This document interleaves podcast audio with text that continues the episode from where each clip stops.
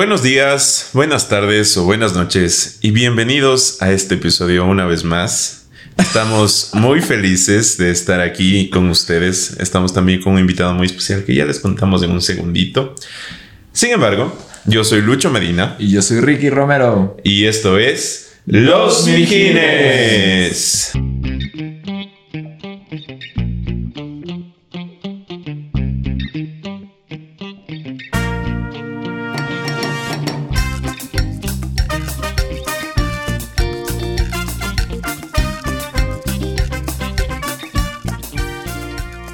¿Qué más, mijín? ¿Qué fue, mija? ¿Cómo estás? Mamado. ya vamos grabando media hora y no se grabó, mijines. Estamos así comidos miércoles. Pero seguimos con la misma emoción. Sí, sí, sí, muy emocionado. ¿Por qué estamos muy emocionados? Porque como lo dije hace un rato y obviamente ustedes no saben por qué esto no va a salir. Tenemos un invitado, un invitado muy, muy especial. Eh, creo que siempre nos emocionamos mucho, pero ahora más que otras veces. Más que otras veces. Y estamos hablando aquí del gran Santi Mora. Nada más y nada menos. Ajá. Y bueno, tal vez ustedes, muchos ya les reconocieron y dicen, ve el Santi Mora. Otros dicen, ¿quién es Santi Mora? Pero tiene una banda un poquito conocida. Tal vez por ahí han de haber escuchado que se llama Papá Chango. Comenten. Si conocen, comenten. Estoy seguro que sí. Y pues yo le conocí a Santi por casualidades de la vida que un día me llegó un correo electrónico diciendo, usted ha sido seleccionado para estar en la mesa del Consejo Nacional Electoral y así, pero tocó un mes las elecciones y ya pues tocó ir. Fui y ahí le conocí al Santi. Estábamos con mascarillas, estábamos como astronautas. Eh, no, no, no, no. Por eso no le reconocí. no lo reconocí, Y Santi me comentaba que tenía una banda y que y así, qué chévere, qué chévere. Y el último me dice, ah, sí, creo que les de cachar, se llama Papá Chango y así. ¿Es ¿Qué? ¿Es en serio? Sí, sí, sí, te acuerdas. Yo le dije, en serio, wow, dame tu nombre algún rato. Vamos a hacer algo chévere. Y pues estamos aquí en una entrevista. Qué gusto tenerte aquí, Santi. Qué gusto. Un, saludito a los mijines. Hola, mijines. ¿Cómo están? Y los mijines de aquí también. Qué gusto de, de aceptar esta invitación. Muy chévere la conversación. Sepan ustedes que esta es la segunda vez que estamos haciendo lo mismo. Literalmente. Qué vaina. Lo más, lo, más, importante, como estamos un poquito más subidos en alcohol, está más divertida, yo creo. Exacto. Lo que sí nunca va a faltar es la salud. Salud, salud. salud. Y ustedes también, mi que estén un vasito de biela ahí compartiendo con nosotros esta bonita conversación. Y pues bueno, como, como le dije a Santi, le repito, esta es una conversación que nosotros queremos tener con Santi Mora que nos cuente esa perspectiva del músico, ¿no? Que, que es muy privilegiada la gente que se dedica a eso y es una profesión hermosa. Y pues te repito la pregunta. ¿Cómo empezó? ¿Cómo, ¿Cuáles han sido las situaciones para que tú te encuentres aquí? Bueno, como ya dije hace un rato. Pero lo más importante del relato de cuando yo era muy muchacho es que a mí siempre me, me llamó la atención estar sobre un escenario. O sea, mejor dicho, yo veía a la gente del escenario y decía, qué chévere es, o sea, qué, qué chévere estar en un escenario y llamar la atención de las personas. Yo creo que la gente que se hace artista es porque le gusta la atención de las personas. Entonces, tal vez alguien lo vea como algo malo, pero me parece algo chévere. Porque con lo que tú haces en el escenario, la gente saca muchas sonrisas, algunos también te mandas diablo, otros en cambio si les gusta lo que haces. Entonces es como que esa, a mí me encanta esa sensación de sentir que el público está disfrutando de lo que estás haciendo arriba. Y eso, bueno, a mí me ha tocado en facetas de producción, también a veces aparte cuando que soy músico también hago producciones, todo eso. Cuando veo que un artista logra esa cara de emoción de la gente, digo, lo está logrando. O sea, eso es, eso es lo que tú quieres hacer cuando estás arriba de un escenario. O a mí desde muy pequeño me llamó esa, eh, la atención, esa sensación Mm. Esa sensación de verte observado haciendo algo chévere. Entonces, yo creo que por eso es que me gustó ser músico. Y lo busqué por algunas partes, pero no lo encontraba hasta que dije la música es por donde yo puedo encontrar ese camino al escenario, ¿no? Y en ese, en ese caminar, en esa forma de buscar eh, eh, ese objetivo, es que fui conociendo un montón de personas, un montón de gente, y también le conocí a la guitarra, comencé a tocar, nunca me, o sea, siempre me preguntan cómo empezaste a tocar la guitarra, la verdad no me acuerdo, o sea, creo que una vez mi papá me puso en un curso por ahí, en el mismo curso que mi hermano, porque mi hermano también es músico, es un gran músico hasta el día de hoy, Y es como que los dos íbamos al curso, pero él iba full embalado a su clase y yo así, ya, qué chévere la guitarra, los cuatro acordes listo. Eh, te voy a hacer una pregunta que no hicimos en la anterior toma y es, los, los músicos siempre se caracterizan por ser románticos y por ser exitosos con las mujeres. En esa época adolescente que estabas ahí de, de picaflor, ¿qué tal te iba en ese Eh, momento? yo era bien tímido. ¿En serio? Ya. De lado a los 17 años, ya, bueno, no, no está mal. Por ahí vamos, por ahí vamos, yo también. No, pero en realidad es que a mí lo que me gustaba era tocar, o sea, ya después de que le conocía la guitarra, después de que el curso me parecía algo muy aburrido, después me, le conocía la guitarra después de un, un año, dos después de ese curso y dije, no, sí es chévere, sí me gusta. Y este es el instrumento para eso que yo quiero que pues, la gente le guste lo que yo hago. Ujú. Entonces ahí es que yo comencé a, a- a tomar la guitarra como algo en serio y comencé a estudiar y bueno, no tan formalmente, pero sí comencé a aprender todos los con- cancioneros y tenía mis compinches, ¿no? Tenía mi mejor amigo, este, también empezó a tocar la guitarra al mismo tiempo conmigo. Entonces me acuerdo que teníamos los cancioneros, el típico de guitarreando, así. Sí, sí, sí, sí, Esto sí. nunca. Sí, aprendiste a tocar guitarra con guitarreando. Claro, Sabes de lo que hablamos. El típico Ya guitarreando. había el guitarreando uno y el guitarreando dos. Claro. Que era ya rosadito. Yo tenía los dos. Además, tenía uno de música nacional que tenía mi papá. Ya. Que tenía todas las, las albazos, los pasillos. Había uno de JJ que tenía todos los boleros y pasillos de JJ.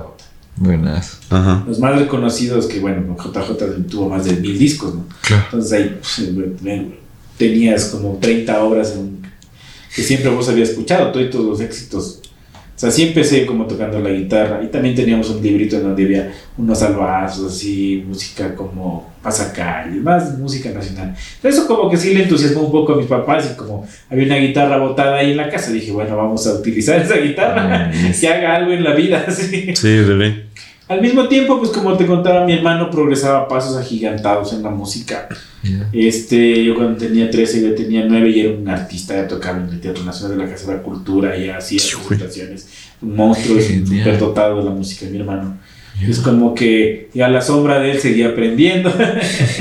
Ya. Trataba de seguirle los pasos. Era un poco incómodo, pero era, al fin y al cabo me gustaba mucho porque yo lo veía con mucho cariño que él se desarrollaba así de un nivel brutal. En cambio es como que yo a las hombres como que me justificaba diciendo que no era mucho mi música, ¿no? Porque él era, hacía música clásica. Música clásica. Ajá. Y hay piezas para guitarra clásica, claro que existen, claro que hay mucha bi- eh, bibliografía de música clásica, pero no era lo mío. Entonces, ah, mira las guarachas. los Música del pueblo. Y mi hermano. Excelente. Del pueblo americano. Llega un momento en que con mi amigo pues ya pasamos la adolescencia. Hubo una época muy chévere de MTV. Eso, por ejemplo, pues, la época muy chévere de MTV a mí me cogió en mis 14, 15 años. Y como comentábamos hace un rato también, a nosotros nos tocaba grabar las... Ah, es que es una cosa muy interesante. Al mismo tiempo que yo grababa, o sea, hubo una época en donde todos los de nuestra época nos tocaba grabar las canciones de la radio.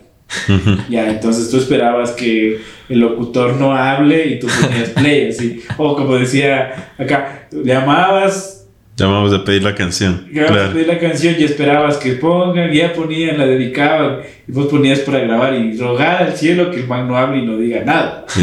Imagínense, antes no había YouTube ni Spotify. Así se hacía. Así se hacía. Ajá. Lo que ustedes no saben que hacía lo mismo con MTV y los videos. La, la cámara Ahí, la tele. Al menos ¿cachai? no tenías la preocupación de Yo que VHS. Ah, claro, claro, claro, claro, claro. Muy bien. Entonces vos tenías el VHS y yo me compré ese VHS. Trabajé como unos cuatro meses en la tienda. Mi mamá tenía una tienda para yo comprarme ese VHS porque mi objetivo Sí. era ese. Ya. Exactamente. Acá. Grabar los videos. Y esto la tengo ahí el VHS. Ya no ya ni vale los VHS, pero tengo los cassettes.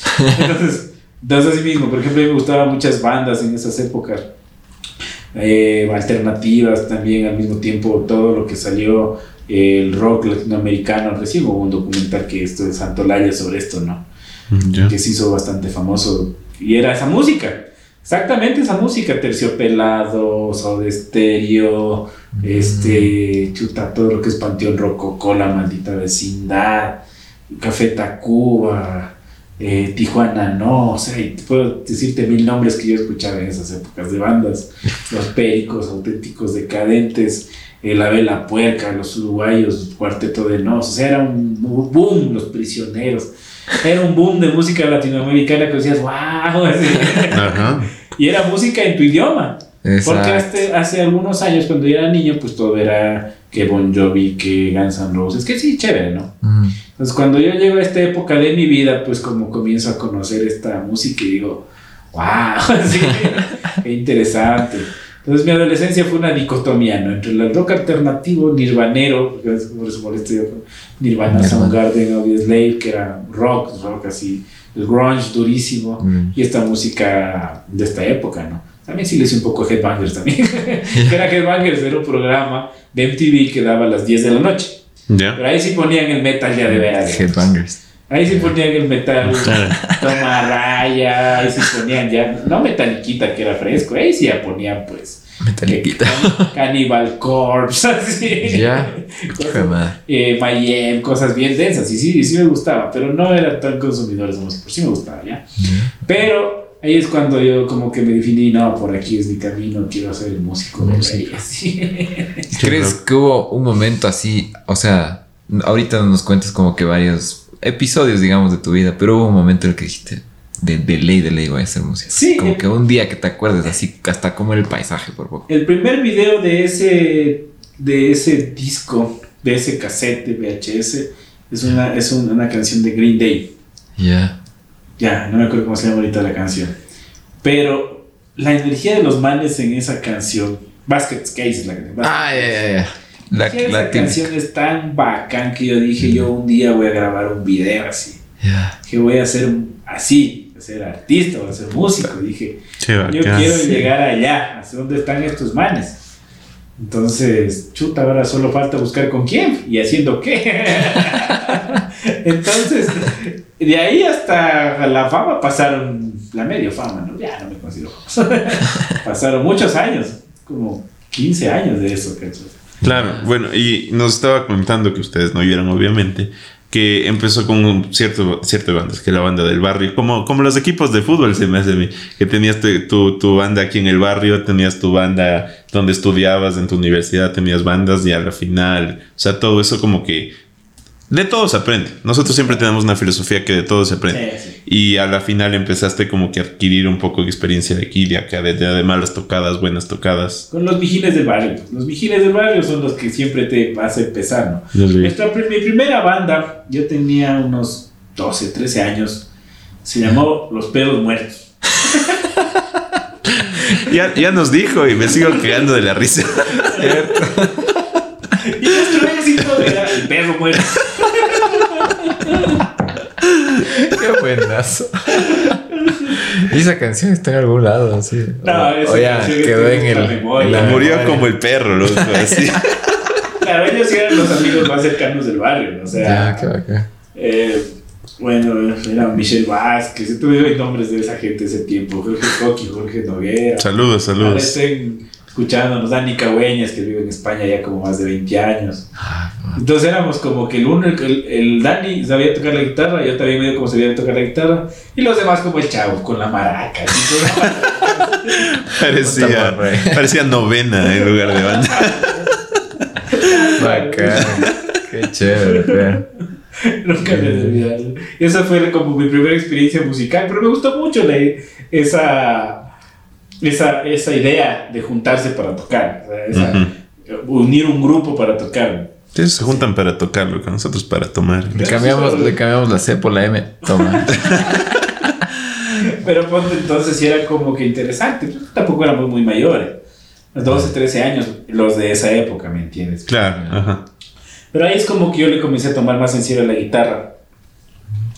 Porque bueno, si bien es cierto lo que conté ti viene un poquitito más después, pero es como ya la consolidación de mi idea de ser músico. Ya, qué bacán. Pero ahí como en eso, como lo que te cuento de los perros muertos, como que la primera idea y el primer acercamiento a eso. Entonces, cuando yo llego a mis 15, 16 años, Ya como te comento, voy comenzando a tocar ya con los cancioneros, con mi mejor amigo y vamos buscando por dónde, ¿no? Es como Ah. que no sabes por dónde.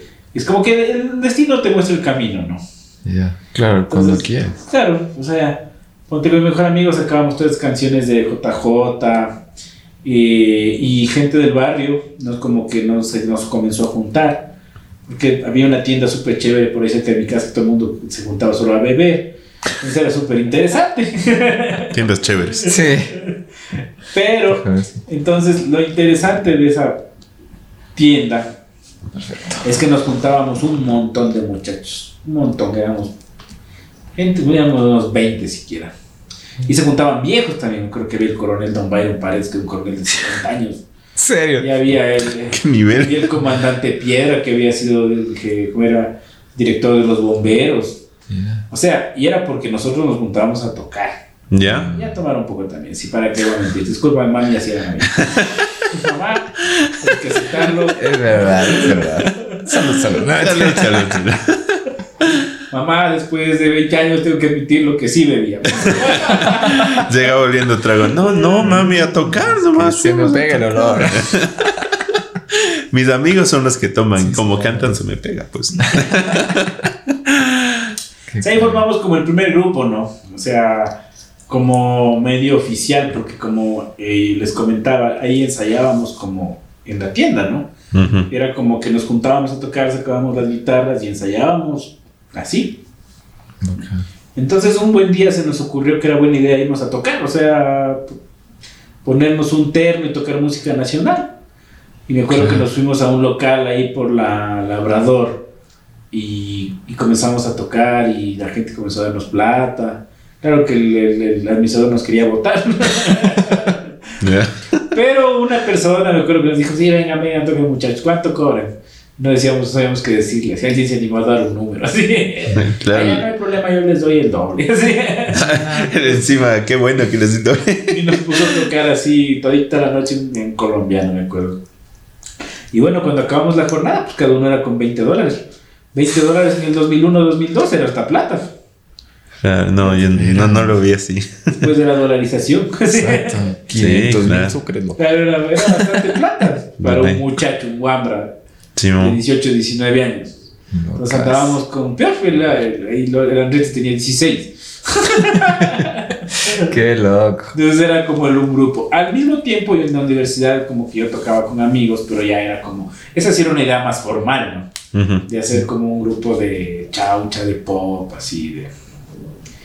pero igual, yo tocaba la guitarra, o sea, era guitarrista. Todo el, todo el Claro, rato fue entonces- guitarrista. es como que eh, una vez se me juntaron la, el ganado.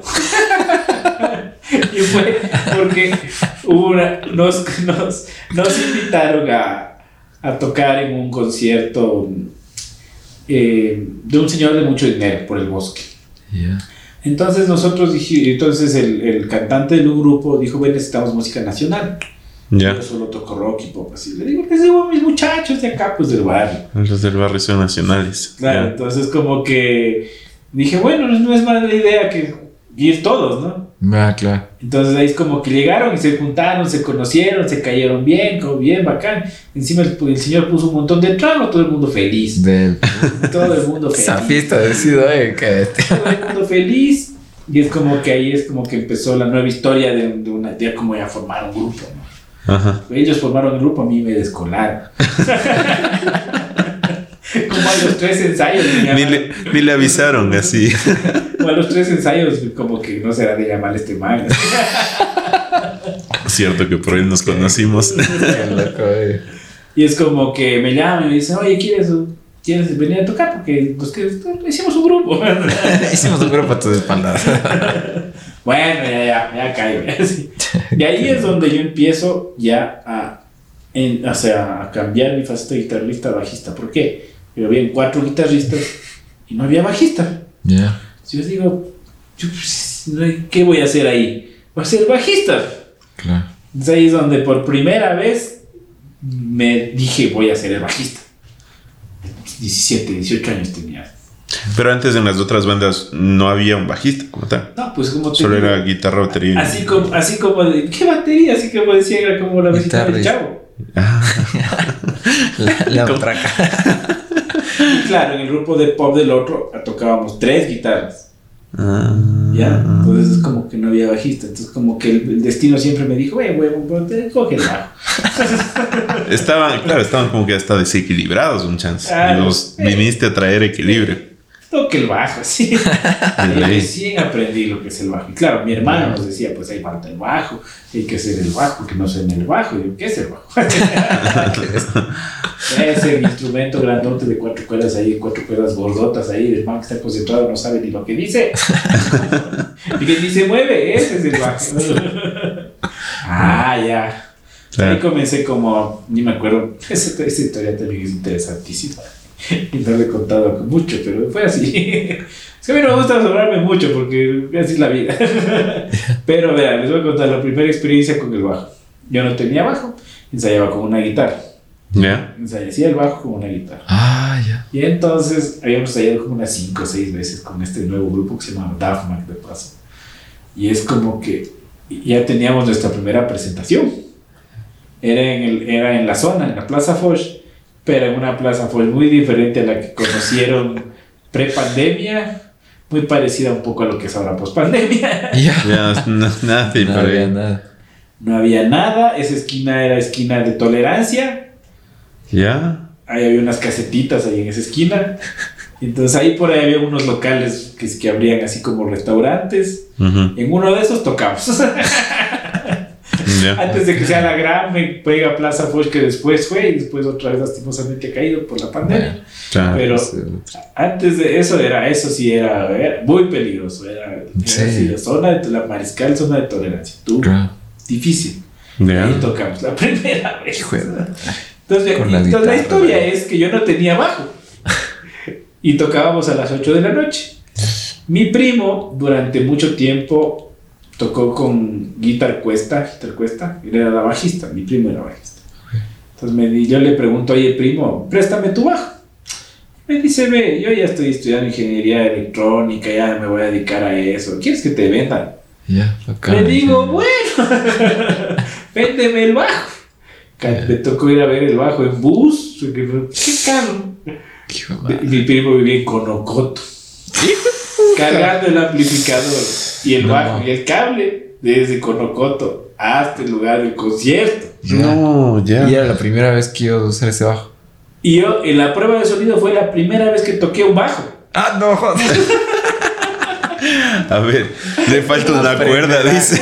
aprenderá, Solo dice. tiene cuatro, le falta una.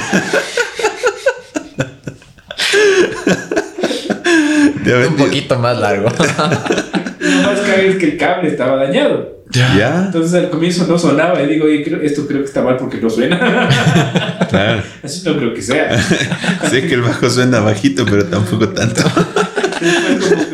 Pero en eso que ya se mueve el cable, está pum, digo, ah, es el cable. Ya. Es el cable que está dañado, chuta, qué tontera, sí. Ya. Así fue mi primera vez que cogí un bajo en concierto. Qué loco, Qué buena esa historia. En concierto. Excelente. Pero te fue bien. Claro. Qué Claro, bien, que solo qué bacán. las tónicas, ¿no? Tun, tun, tun, tun, tun, tun, tun. No sabía arreglar, no sabía. Solo seguir el ritmo en la tónica, ya. Mejor bajista de la diez.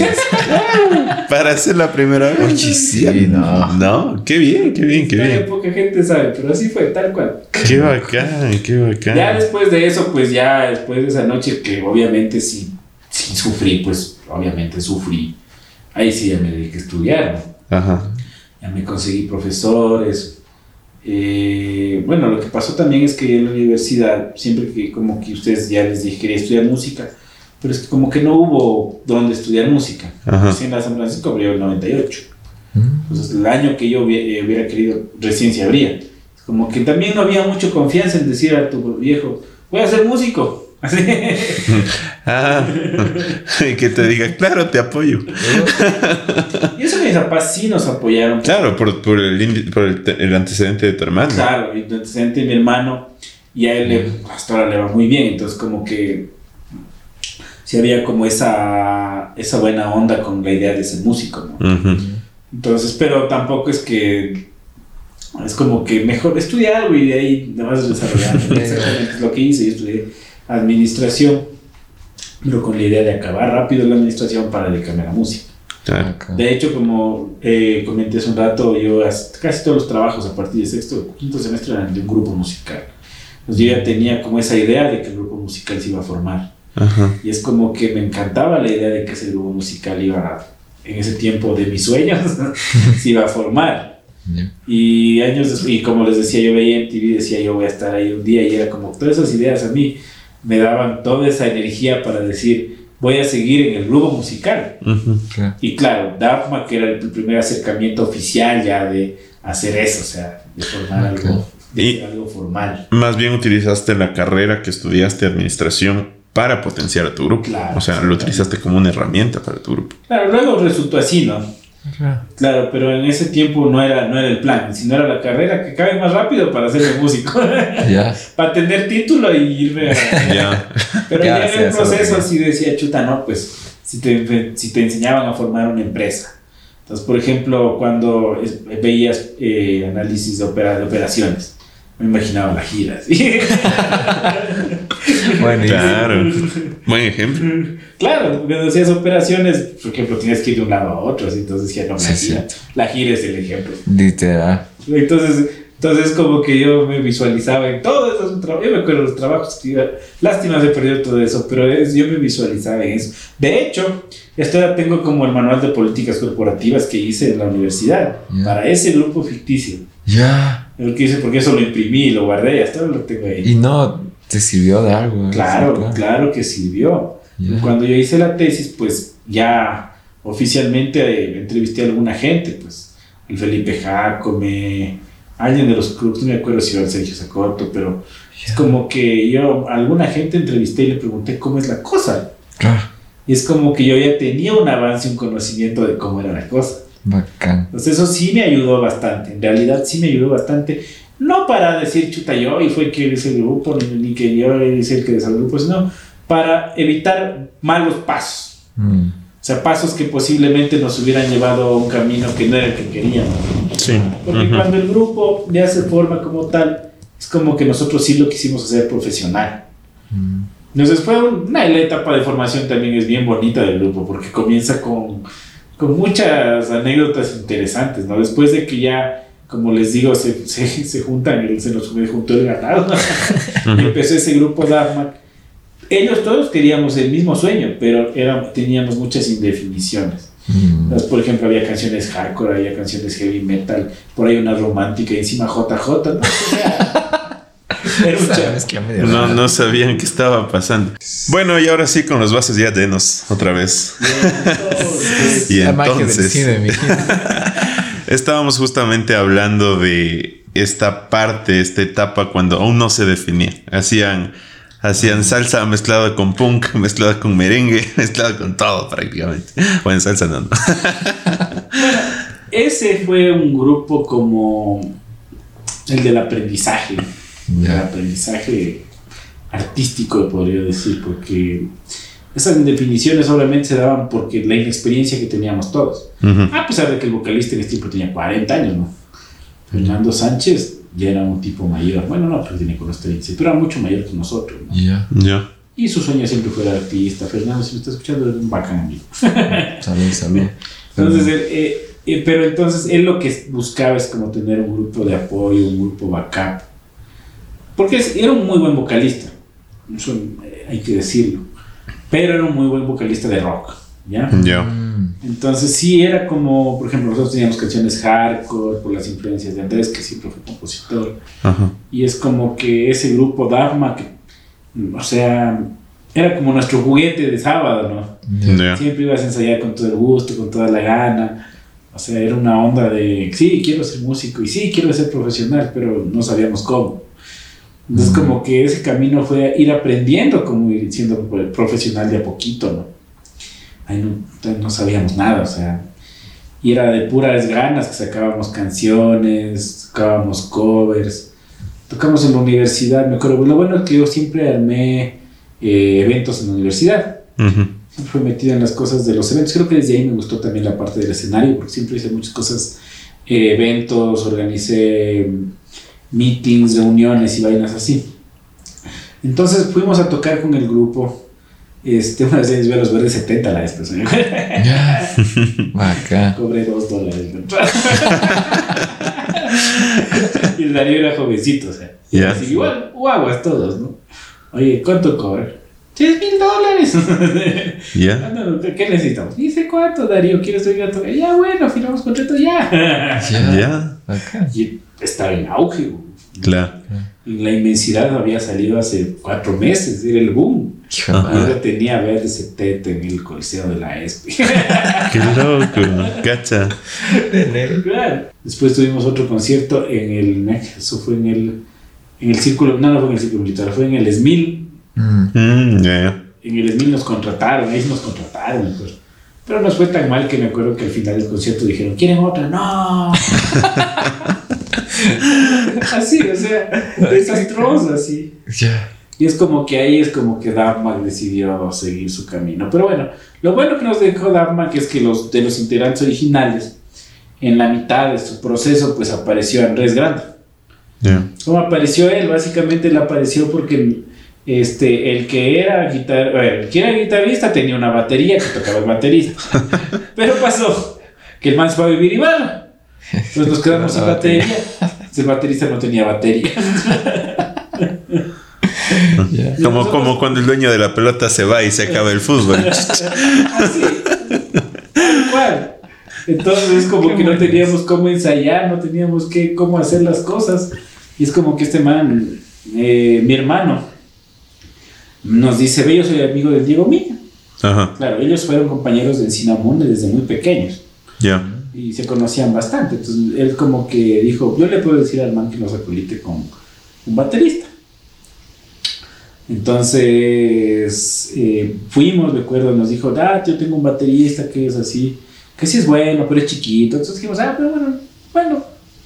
Cuando llegamos a la, a la casa del Andrés y, y nos la hermana, me acuerdo, dice, no, ya viene mi ñaño porque él quiere hacer, es man con bicicleta en short. Pero eh, no por eso soy enano, porque se la puedo hasta ahora, ¿no? Pero es por eso, no, porque es hasta más alto que yo. Ya. Pero decimos enano por eso, porque era un enano. Y, Qué loco. y, y era un cague, perdón por decir el apodo. Pero, sí, Saludos y salud. Andrés. pero era por eso. Ya. Entonces es como que fue un cague porque, o sea, viéndole al, al Wambra, decimos, chuta, ¿ese ¿qué va a tocar el Wambra? Cuando fuimos tocaba muy bien. Ya. Tenía formación y obviamente lo que más, lo que tenía más que todo ganas. Eso sí, el Andrés toda la vida tenido ganas y hasta ahora es, ahorita es el que maneja la parte management del grupo y todo. Entonces, a la que me dediqué 10 años de mi vida. le, le- el man tomó, tomó la posta. Qué bueno. Y es como que, pero sí fue súper interesante conocerle, ¿no? Mm. Y era muy chévere porque, a ver, yo en ese tiempo tendría unos 23, 20, no, poquito más, 24. Andretti tendría unos 22, es dos años menor. Y el Andrés tenía unos 16, 17. Ah, ya. Era mucho menor. Claro. Entonces esa mezcolanza era muy interesante. Mm. Porque yo venía del- de la escuela de la música nacional, del grunge también, y también de esta nueva música eh, latinoamericana, rompan todo. Para no ser muy grande el resumen, rompan todo y está todo el compendio de lo que yo escuchaba. Ajá. Se nos metió en TV en la cabeza y era espectacular. Sí. Me arrepiento de nada, fue hermosa esa época, fue para mí la mejor época de la música latina, no el reggaetón. Pues ahorita es más. Para vos, no mentira. Claro, pues es que el reggaetón, es- o sea, a mí me parece que el reggaetón es la mejor época de la producción, Producción. Eso iba a decir. Como que ahorita es más sonado en todo el mundo. latina. De la producción latina. Es lo que ha logrado alcanzar. O sea, la ha logrado estar en todo el mundo. No de la música latina. Exacto. Sí, sí, pero no es De porque sea la música. De la producción latina. No es lo mismo. Claro. O sea, muy, la- bueno, eso, eso nos podemos tener un programa entero para discutir la producción. Y, Comente, comente si Para una próxima eso. será eso. Ajá. Entonces, cuando nosotros, cuando, bueno, se forma este, sería ya, que se desbarata Dharma, que, que era Andrés, que era ya el baterista de Dharma durante un tiempo, hicimos los dos discos, o sea, dos grabaciones, no discos, ¿no? dos grabaciones ya en estudio. Ah, ya. Que años después la escuché y dije, oh Dios mío, ¿cómo puede ser esto música? Estábamos pensando cuatro solos de guitarra, puta, es, Dios mío, o sea, pero es que me- como lo toqué mucho tiempo, casi dos años, Ya. es chévere, o sea, te queda en la memoria y en la retina, pero ya como o- oído de productor dices, Dios mío. ¿Qué pasa? O sea, cuatro solos, así. Toda la canción era solo, sí, por ahí, un pequeño corito. Siete minutos de canción, así. No. Y eso, eso yo te quería preguntar porque la otra vez escuché una entrevista que tuviste con el Che de la Vagancia y justamente comentaban que eh, tanto la Vagancia como Papá Chango empezaron a crecer en esta época de kermeses de los Claro, colegios. Claro. Que de kermeses, de que hacían que ni se comenta al colegio y empezaron ustedes a ir y empezaron a hacerse conocidos por el, el público joven a la final. Bueno, si quieres pasarte la etapa de formación, nos vamos para las cremes. No, no, a ver, vamos, vamos por los detalles. Sí, sí, sí, sí, sí. Pero la acordarás de las cremes. Es importante. Pero lo que pasa es que cuando ya comenzamos a tocar ponte en esto de. En este colegio, como que definimos que sí queríamos eh, un proyecto profesional. Ya. Sí, fue como que dijimos, sí, asentémonos a hacer un proyecto profesional porque podemos, porque somos empoderados, porque somos chéveres, porque queremos, porque logramos. Entonces, podemos hacerlo, ¿no? Ajá. Entonces, y ahí es como que decidimos no hacer nunca más cover, ¿no? Ya. Y nos pusimos a componer. Esa etapa, Chango, Cero tuvo algunos nombres, llamamos A103, Masturbanda. El mejor Ojo, nombre. que ya dijo hace un rato la parte que se perdió, pero siempre me llega. Está bueno. Masturbando. Una camiseta, iba a decir, masturbando. Los otros nombres, me acuerdo. Ya no me acuerdo. Y era como que estábamos buscando identi- nuestra identidad, ¿no? Claro. Y como al Andrés le gusta, al Andrés, al baterista, le encantaba el punk y esa onda muy- mucho más moderna. Nosotros nos encantaba la onda un poquito, a mí en personal me gustaba un poquito la onda más, rompan todo, eh, música latina de los de 95, 96. Es como que estábamos en esa onda del punk, ska, reggae, dijimos, nos gusta. Ya. Andrés tiene un poco más de hardcore, ponte de hardcore, de, qué sé yo, Bizkit, Mm. del neopunk. Pero no estábamos tan lejos tampoco. Entonces como que los tres comenzamos a buscar. Y durante esa exploración, en esa época fue puro punk, fue puro hardcore. Pero estábamos en esa onda fuerte. Ujú. Y lo que nos llevó definitivamente a hacer reggae es como ese, ese momento histórico de la música del Ecuador. Porque hay que aceptar que no- antes que nosotros estuvo la Rocola Bacalao, estuvo Sudacaya, estuvo Tranzas. Ya. Dime. Debes buscarte Sí. un nuevo. No. Obviamente, claro, nosotros éramos opuestos totalmente al pop. Después nos dijeron poperos. Ya. Luego éramos padres de todos los poperos. ¿no? Pero en ese cambio ¿no? generacional, en donde pasaron muchas cosas muy chéveres, la naranjilla, o sea, la naranjilla mecánica, eh, la bunga, este, ¿cómo se llama? El aguijón, todos estos movimientos, estos bares, por ejemplo, espacios para tocar, tú tenías el Lanestock, tenías las 21 que era un concierto organizado por la Radio Latina, tenías eh, el concierto del, de la Alianza Francesa, que era la fiesta de la música. Saludos para el Hernancito Guerrero también, que si es que en algún rato nos ve. Saludos del Nancito. Y- así. Higines.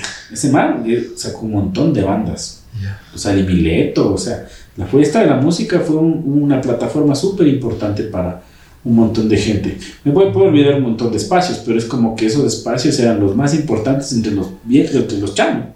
Entre los 17 y los 24, 25 años, esos espacios eran todo. Ujú. Recién me acuerdo, inauguraban el Chimbía, hicieron la fiesta de la música, después empezó ya con fuerza lo que fue el, el Quito Fest. El Quito nunca- Fest. ¿Cómo sonaba el Quito nunca Fest? nos invitaron a tocar. Era una plataforma súper importante. Seguimos y, y esperando, dice. Nos perdonamos un día con el Yalal, lo digo. Les retuitamos a los mamá vudú, ya nos queremos.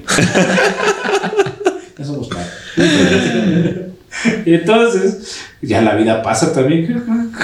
Claro. Entonces, ponte, ¿qué pasaba? Que todos esos, esos espacios se iban convirtiendo en, en, en lugares de encuentro para esta nueva cultura. Fue un boom. Claro. Para mí fue un boom en la música ecuatoriana. Porque Sí. salieron de, de, o sea, todos los, todo lo que era el pop, así, el pop más arcaico, con todo el respeto de los músicos ecuatorianos que no dejaban que la gente entrara a las radios, sí les he dicho en la cara, pero al fin y al cabo tenemos que decir que eso sí pasaba. Y no por culpa de ellos, hay que decirlo, sino por los mismos radiodifusores. Ujú. Entonces ese- ese- eso no dejaba que los otros músicos entren. Claro. Porque el rato que ellos entraban y los otros dejaban de vender. Y hay que ser claro, así, fue la, así era la vida y no nos vamos a resentir por eso porque así era el mercado. Claro. Así era el mercado. Entonces pasaba pues que nosotros seguimos esa nueva corriente chévere, bacán, en donde todo el mundo, claro, había jovencitas, ¿no? había seguidoras. Eh, entonces, las ahí- fans. Ahí se volvía Exacto. más interesante todo. Y todas groupies y todas eh, chiposas, todo felicidad. Pero hermoso. ¿Cómo no vas a querer estar ahí metido? Pues ahí seguimos con esa idea de hacer, como transformar la música que estábamos haciendo al reggae. Sí, porque en realidad nosotros nunca nos formamos como una onda este, extremadamente musicalmente cultural, como una banda de metal, por ejemplo. Ya. Yo Ajá. respeto mucho ese proceso. Es un proceso cultural. Los, lastimosamente los que fallecieron en Factory, los Celestial, ellos querían implementar lo que era ese tipo de música en el Ecuador de cultura, ¿me entiendes? ¿Ya? El- el- los góticos, yo respeto mucho esos procesos, ¿no? Entonces nosotros no queríamos ir por ahí porque nuestro proceso sí queríamos ser conocidos, populares, queríamos entrar al pop, Mm. pero haciendo algo diferente. Ajá. Entonces ahí es donde eh, encontramos la herramienta en el reggae, ¿cachas? El reggae fue la herramienta como para lograrlo porque estaba en auge, y hay que decirlo. Afuera estábamos, como los montón que les dije, los rompan todo, y tenías los Gondwana que estaban sonando durísimo, tenías Blanquito Man, Quinchango, otros un montón de grupos que sonaban ya en el underground, es como que, y tenías todos estos bares que estaban sonando esa música, Yeah. y es como que era hermoso, o sea, para nosotros entrar ahí era la, la, la meta. Nuestra meta era tocar en la bunga. Ya. Nuestro objetivo era tocar en las 21 Nunca tocamos ni en la bunga ni en las 21 Pero tocaron en lugares mejores. Ya después, claro. que cague. Pero, o sea, y en ese momento como que sintieron ya, vieron su norte, por así decir, dónde querían llegar, mezclando este ritmo de reggae con la música latina y con todo esto, con el rock también por parte de Andrés.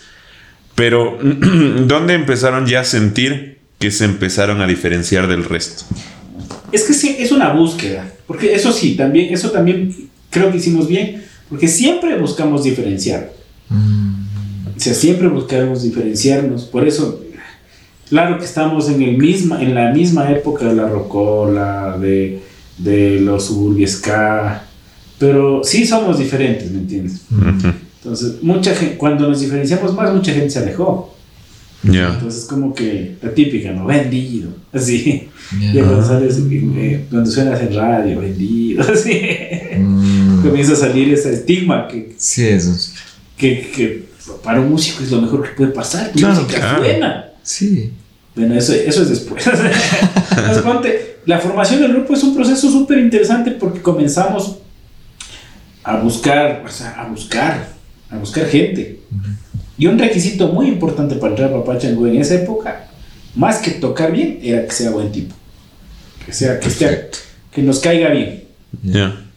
Y eso creo que ha sido la base para que estemos casi 17 años juntos. Claro. Sí. Los originales están casi todos. Ajá. Entonces, eso ha sido base. Porque, porque era como. eh, nunca me olvidé de mi hermano. Él llegaba, me acuerdo, llegó el, bueno, el vocalista que ya salió, Ivancito, que yo le quiero mucho. Y llega, me acuerdo, y, le- y tenía una voz potentísima el tipo, ¿no? Ya. Y- pero, puta, no sabía una nota. Uy. Ya. Y Pablo dice, comienza a tocar unos acordes, mi hermano le hace la prueba y comienza a cantar. Dice, bueno, tiene buena voz, no importa, yo le enseño, no importa, yo lo, yo lo formo, no importa, yo, lo- yo lo hago lo que sea, pero tiene la voz. Ya. Ya. Qué acá. Entonces, como que técnicamente no buscábamos musicazos, ¿me entiendes? Sino personas. Ajá. Chévere. Con el tiempo sí pasó que eso nos pasó un poco de factura porque el proceso de aprendizaje después fue duro, Debe ser. fue duro, Porque ya dependía de tu capacidad para a los veintitantos años, bueno, en algunos casos diez y algo años, ponerte en plan de serte profesional. Mm. Ya no eras el, el, así, el- la banda de, de joda de, o de Claro. para pasar tus sábados, ¿no? Que, que ibas a grabar un disco. Claro. Y no es que puedes decir, ay, no me aprendí la canción. Ah, y, no- Es un profesional, es un profesional Sí. porque se dedica a eso. Y luego, no es que no solo no aprendí, no afiné. Claro. O sea, se me desafinó, ¿no? Eso no existía. Me trasteó el bajo. La guitarra no me suena. Tienes que hacer sonar la guitarra, tiene que sonar el bajo y tiene que sonar bien. Esa investigación para mí fue hermosa, porque le reconocí el bajo de todas sus formas, pero muchos años de estudiar bajo por mi cuenta, creo que es lo- la mejor época para mí del bajo, Ya. porque tuve como tres, cuatro profesores, los mejores bajistas del país. Ya. Nunca llegué ni a los zapatos de esa gente, pero mi bajo suena súper bien. Mm. Qué bien. Entonces, yo sí lo digo con mucha sinceridad porque yo sí considero que hay una gente que son monstruos en el instrumento. Los digo aquí, el Cayo Iturralde, el Edwin Proaño, este, y así hay un montón. O sea, pero para mí esos dos son la referencia de los más antiguos, ¿no? Ujú. Claro, como también profesor de la San Francisco, el este, Jay, Jay- no me acuerdo, falleció recién Ya. pero era un gringo que enseñó en la San Francisco y dejó una camada de bajistas grandísima, Mm. grandísima de grandes bajistas. Entonces vos dices a gente, yo no me puedo comparar con ellos, yo no, lo, no tengo hígado para decir yo toco como ellos, pero sí aprendí muchas cosas chéveres de ellos. Qué bien. Del uno técnica, del otro el sonido, del otro. Ahora si me pongo a tocar con ellos, pues eh, para, eh, para ellos es un hobby, y yo puta, un placer, ¿no? Por eso te digo, yo soy muy sincero, pero eh, que sí aprendí a tocar, sí aprendí a tocar. Ah. Entonces, pero en, en ese momento, o sea, de la formación del grupo, era más ganas, ¿no? Eran todos como no muy buenos para tocar, pero todo el mundo quería tocar. La típica de... No, no sabemos bien, pero como sea le hacemos y le damos ahí. Y lo que sí hacíamos bien es que nosotros eh, planificábamos muy bien los ensayos. Ya. O sea, todo era secciones, brases, guitarras, cuerdas.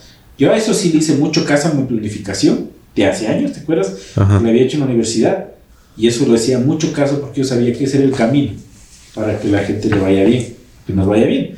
Entonces, como que los ensayos al comienzo, pero no, ¿cómo vamos a ensayar así? No, hay que ensayar así.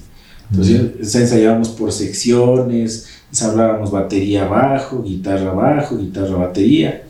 Entonces, hicimos un análisis súper minucioso de la música que Andrés traía, porque Andrés, el Andretti, traía componiendo casi todo. Ya. Entonces ahí comenzó a formarse ya un grupo bien interesante. En esa búsqueda llegó el chelo, el trompetista. Fue el cuarto changó realmente. Ya, entonces cuando llega ese man, y un man puta rayadazo, un hippie ya hippie. Nosotros hechos los hippies. Llegaba y empezaba a oler Claro, un, todo. man, un man de pelo largo, pantalón verde, camiseta roja, así. con su trompeta ahí, con sus ideas locas revolucionarias. Puta, este man es del Andergo. El Matico, me acuerdo, llegó después, que era un, era un suco rasta. un suco con rastas, tocaba bien el saxofón, muy buena onda para, para un montón de cosas, o sea, y muy también con mucha visión. Ajá. Y así. Luego llegó el Iván. Luego sí, ya no me acuerdo cómo fue también el orden, creo que fue el Jefferson. Luego el Mike era, era nuestro staff y luego fue guitarrista. Entonces, y así como que ese proceso fue súper chévere. Claro. Llegamos a ser 15 en un momento. En esa época que éramos 15, nos, invi- nos vieron, me acuerdo que una amiga del Chelo, me parece, nos como que nos escuchó que estábamos tocando. Ah, no, mentira. En la latina nosotros estábamos pidiendo instrumentistas. Y es como que alguien dijo, ah, pero ya ya te está sonando la banda. Y dijimos, sí, ya está, y así. Entonces, y nos invitan a tocar. No, es, no, falta una parte antes de eso. Este, fue, conseguimos un chileno que cantaba en el bus Ya. como vocalista. ¿Qué nivel? Que cantaba una vez, hermano. Ya. Entonces dijimos, oye, loco, ¿no quieres cantar en un grupo? ¿Cuánto pagan? Puta, mi hijo rey, hay un real. Ya. Pero estamos, pero en serio nos vamos a sacar la puta porque nos vaya súper bien. Ah, ya. Entonces me acuerdo que eh, la pelada de este chileno tocaron una banda que se llamaba Los Imposibles.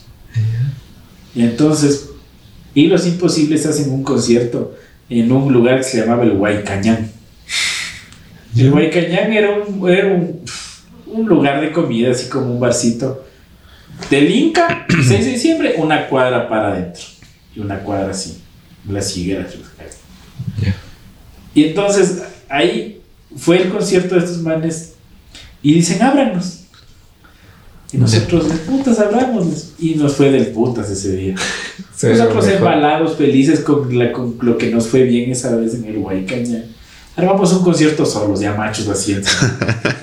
Hicimos un logo con un mono, con una banana, me acuerdo. Era papá. Y ese, ya- ya- y ese rato había salido recién el nombre de Papá Chango. Por. um, Porque no había nombre para poner en el flyer. ya, eso Ya. fue Papá Chango. Entonces, no, es que el Andretti y es como que dijo, pongámonos un nombre de un dios, así, una cosa así como chévere, pero no de sus griegos porque suena heavy metal. Ya. Entonces ahí es como que buscamos nombres de, que, de un ente, de un ser que represente fuerza. Y los yorubas pues, son chéverazos. O sea, ahí encontramos a Chango. Y papá, porque pues, eran taitas. Chango. Chango es de los dioses mayores de la religión yoruba. Ya. Entonces por eso es que dijimos, nos parece una bestia que sea papá Chango. Ya. Muchos años después que estuvimos en Cuba, aprendimos un montón de, verdad, de cosas ¿no? con respecto al changoísmo, porque hay una religión incluso. Ya. Wow. Entonces, claro, nosotros de acuerdo que era, era un goce, porque íbamos, en paréntesis para mucho después, estábamos en, en Cuba, íbamos nosotros por la calle y nos seguían atrás los rastas y, los, y, eran, y eran unos manes que se visten de blanco, que son los de Chango. Ya. eran nuestros fans. Los rastas y unos manes de atrás, como san- los santos que les decían, Ya. que hacen con toda una ceremonia para convertirse en santos. Ya.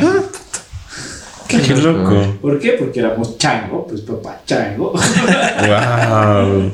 Eso fue mucho, eso fue 2013, así. Fue cosa loca.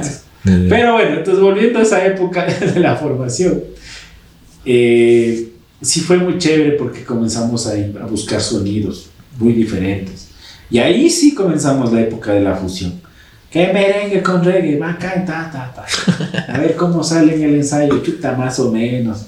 Sí, sí, está, hay que arreglar. Entonces nos llevábamos a la casa de deber para ensayar, para sacar, para tocar, para inventar. Entonces éramos muy, o sea, éramos muy, no tan organizados, intentábamos, no lo lográbamos tanto, pero sí éramos full corajudos. O sea, de hacerle, de meterle, de, de que había que sacar la canción para el fin de semana. Y Ya. todos le metían. Esa época fue muy chévere, ahí salieron casi todas las canciones del primer disco. Es como 30 canciones. Después hubo una votación, unas canciones chéveres tuvieron que quedarse afuera. Más que todo porque había que homogeneizar el disco, ¿no? Si no dejes que Resistencia se quede afuera. Me encanta ese tema. Entonces, ¿qué pasa? Que logramos como eh, alrededor del reggae, del ska, que encontrar un concepto, ¿no? Y sí, nuestro reggae, nuestros reggaes, los primeros reggaes suenan mucho más comerciales que lo que pasaba en la época. Eso se da porque ya en el proceso ya real un día dijimos vamos a, a ¿cómo se llama? A- hagamos un disco. Estamos ya ensayando como un año y medio, dos años. Y ya, pues es hora. Pero antes de eso, pues también fue chévere porque comenzamos a tocar ya oficialmente. O sea, el mercado nos, de- nos, nos pedía. Ya. Después de que tocamos en ese Huaycañán, la segunda vez, el segundo concierto, no fue nadie. Ya. Nadie, así. Fueron dos. La señora hizo un montón de picaditas y tenía un montón de cosas. Todos nos tuvimos que ver nosotros porque no fue nadie al segundo Huaycañán. No, No, Obviamente al primero fueron porque fueron los amigos de la gente de los imposibles, Mm. que también sería cruel, pero bueno. Pero nosotros nos malentonamos a hacer el concierto la siguiente semana y me acuerdo, fue la tía del uno, estuvo mi ñaña y mi mejor amigo. Ni mis papás. Entonces fue- así de foco fue, o sea, no había nadie y así tocamos. Y es como que Luego de eso, seguíamos en esa onda de seguir ensayando y nos, eh, nos invitaron a tocar en el- porque la radio La Latina siempre nos ponía, no, no, no, no ponía nuestra música, Ya. sino que estábamos en boca porque cada semana pide vocalista, pide guitarrista, pide trompetista. En serio, sí, asumió alguien que, éramos, que podíamos haber sido buenos. Y nos llevaron a tocar en el concierto de las víctimas del tsunami. Ya. En 2005, parece que es, enero del 2005. Y ahí es donde empieza la leyenda ya oficialmente. Ya. Antes de eso, en diciembre nos habían invitado a tocar eh, para el para el Ecuapunk. El Ecuapunk era un concierto que los guayacos, GOE y en general la organización de alternativos de Guayaquil, que se formó de otra forma. Los de Quito estaban alrededor del reggae, eh, los de Guayaquil estaban alrededor del punk, pero no estábamos muy lejos, ¿me entiendes? Entonces los de Guayaquil, me acuerdo un monchito de GOE, gente que después hizo muy amiga, este, buscaba bandas de Quito. Y nosotros nos habían escuchado por eso de la, de la radio y de todo eso. Ajá. O sea, nosotros empezamos con buena reputación sin haber tocado nunca. Eso es algo que yo también le agradezco al destino y a la historia porque ¿Cómo calculas eso? Claro. Entonces es como que sin haber tocado mucho teníamos buena reputación. Y es como que nos invitan a tocar en Guayaquil. Y claro, nosotros nos movíamos, el Andretti, el Andrés, yo, tratábamos de buscar donde tocar porque veíamos que el grupo había ensayado. Eso de que nos, eso, eso, eso de que nos cerraron las puertas ya fue en 2004, que nosotros le tomamos como fecha de inicio del grupo. Ah, ya. 4 de diciembre del 2004 más o menos. 4 de diciembre. Entonces cuando nosotros hacemos, nos llaman a tocar ahí a eso del, del ¿cómo se llama? Del, del Ecuapón, ya teníamos un tiempo ensayando, casi todo un año. Entonces, pues allá nosotros comenzamos a movernos y nunca me de olvidar, el Ecuapunk reunía las mejores bandas de Quito. Ya. Si hubiera visto las canciones de eso, era espectacularmente duro. Pero para nosotros era un sueño. Ya. Primero nosotros llegamos, bueno, nosotros fuimos en un bus y teníamos que llevarles llevando a Sudacaya en Ambato y teníamos que ir en el mismo bus con, no me acuerdo de quién era, con la, con, con el Carlos Andrés, con, ¿cómo se llama? Con la, ah, ya hace un rato sí dije el nombre, los Suburbia. Mm. Pero era un bus escolar.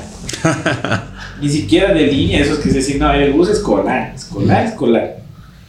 Y entonces era un bus grandote, pero era escolar. Entonces tú te imaginas ese viaje incómodo.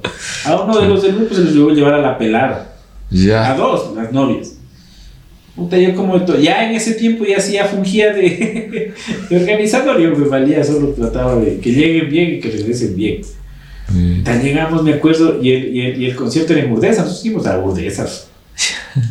Era el, era el, ¿cómo se llama? El skate park. No era duro, pero era una montaña así, en donde lo único que había era un parque en skate. Un lugar para hacer skate. En Guayaquil todo oxidado, así, pero bueno, no estaba. Pero cuando llegamos, no, ya como aterrizamos ahí en donde teníamos que llegar, y algunos manes le dejan en un hotel medio laja, a otros le dejan a los sudacayas también en otro hotel, ya, ya tenían nombre. Puta, a nosotros nos van y nos, nos llevan a la casa del organizador. Nos ponen una java de miel. Bien, bien. Ese trato. Ya, ya comieron, no, puta, nos traen unos, unos chaulafanes. Bueno, pero ya de ser ir a la hora de, la- de la prueba de sonido. Te vamos a la prueba de sonido, llegamos, no habría ni la puerta del lugar. Ya. Abren la puerta del lugar y no había nada, no había. Claro. Cuando en eso llegan unos manes con unos tanques de agua. ponen los tanques de agua, ponen una estructura y ese era el sonido. Y era la tarima. Y con- para, para, coger, para coger la luz del poste. Hijo de madre. Ya. Y nosotros ahí eh. desde las 9 de la mañana, ¿cachas? Casi sin dormir, sin agua. Porque los baños eran una porquería, o sea, no existían los baños. ¿verdad? Ya. Y me acuerdo que ya con el Iván digo, "Chuta, vamos a comprar agua, a ver. Ya nos jalamos. Nos caminamos todo Urdesa como unas cuatro cuadras a comprar agua en una tienda. Y regresamos. dijeron que la prueba era a las 11.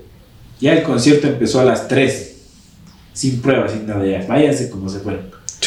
Me tocaron los guayacos. Y sabes que tocó la grupa ese día. Ya. Entonces, ya cuando empezó el concierto, ya estábamos en el paraíso después de todo el infierno de la mañana. Claro, porque comenzaron a tocar y a tocar y nosotros, ah, Ya había full gente ya. y cu- claro, cuando tocamos esa gente a loca. Ya. Guayas, nunca habían escuchado de nosotros, primera vez. Puta, y era como que dijimos, puta, la pegamos, la reventamos, qué increíble así. Ahí como que reafirmamos la, el sueño, ¿no? El sueño es- Ya lo estábamos logrando. Y fue, eso es lo que mucha gente no sabe. El primer concierto, así que yo puedo decir que es el oficial oficial de Papá Chango, es ese, Guayaquil.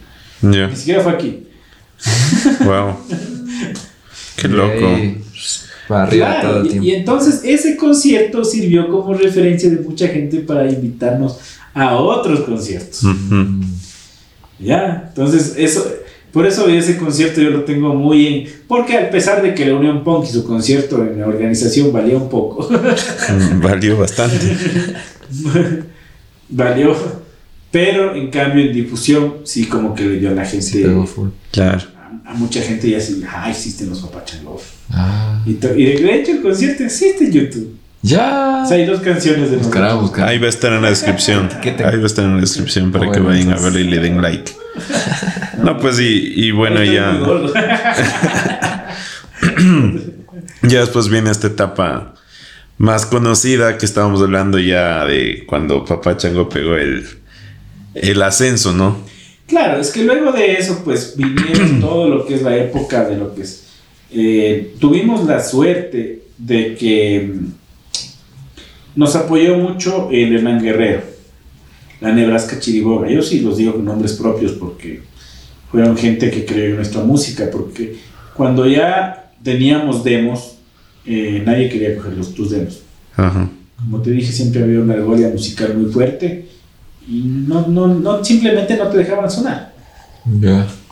Entonces sí tenías que meter los discos, o sea, ni siquiera la payola funcionaba, inclusive lo intentamos.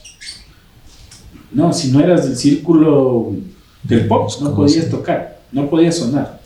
Entonces ahí es donde yo le agradezco al Mario, bueno, Mario Díaz, que sí nos acolitó un chance porque ponía, eh, saca- el primer tema que sonó en radio, no es negrita, Ya. el primer tema que sonó en radio se llamó Dolor. Ya. Ya, entonces ese tema también está en el disco, pero una reversión de ese tema. Nosotros hicimos un demo de dos temas, resistencia y dolor. Entonces este tema dolor lo, lo intentamos distribuir en todo lado y no lo tocó nadie. Eso que no, no, no tenía mala grabación. O sea, a- 2004, 2005, 2006 son años de mucha experimentación ya en grabación. Mm. Porque sí grabamos temas, grabamos un tema que se llama Papá Changó, grabamos un tema que se llama eh, Dixe que Dixe, grabamos otro tema que se llamó... Son como cuatro temas que grabamos con esa, con esa idea de, de, que el, de que el producto, de que sea un producto, pero nunca nos sonaban bien. O sea, hicimos como esas grabaciones, escuchábamos y ¿cuál era tu comparación? El disco de otro, ¿no? La radio y no sonaba bien. Ya. Entonces hicimos una autocrítica y dijimos, bueno, no estamos- tenemos que tocar mejor.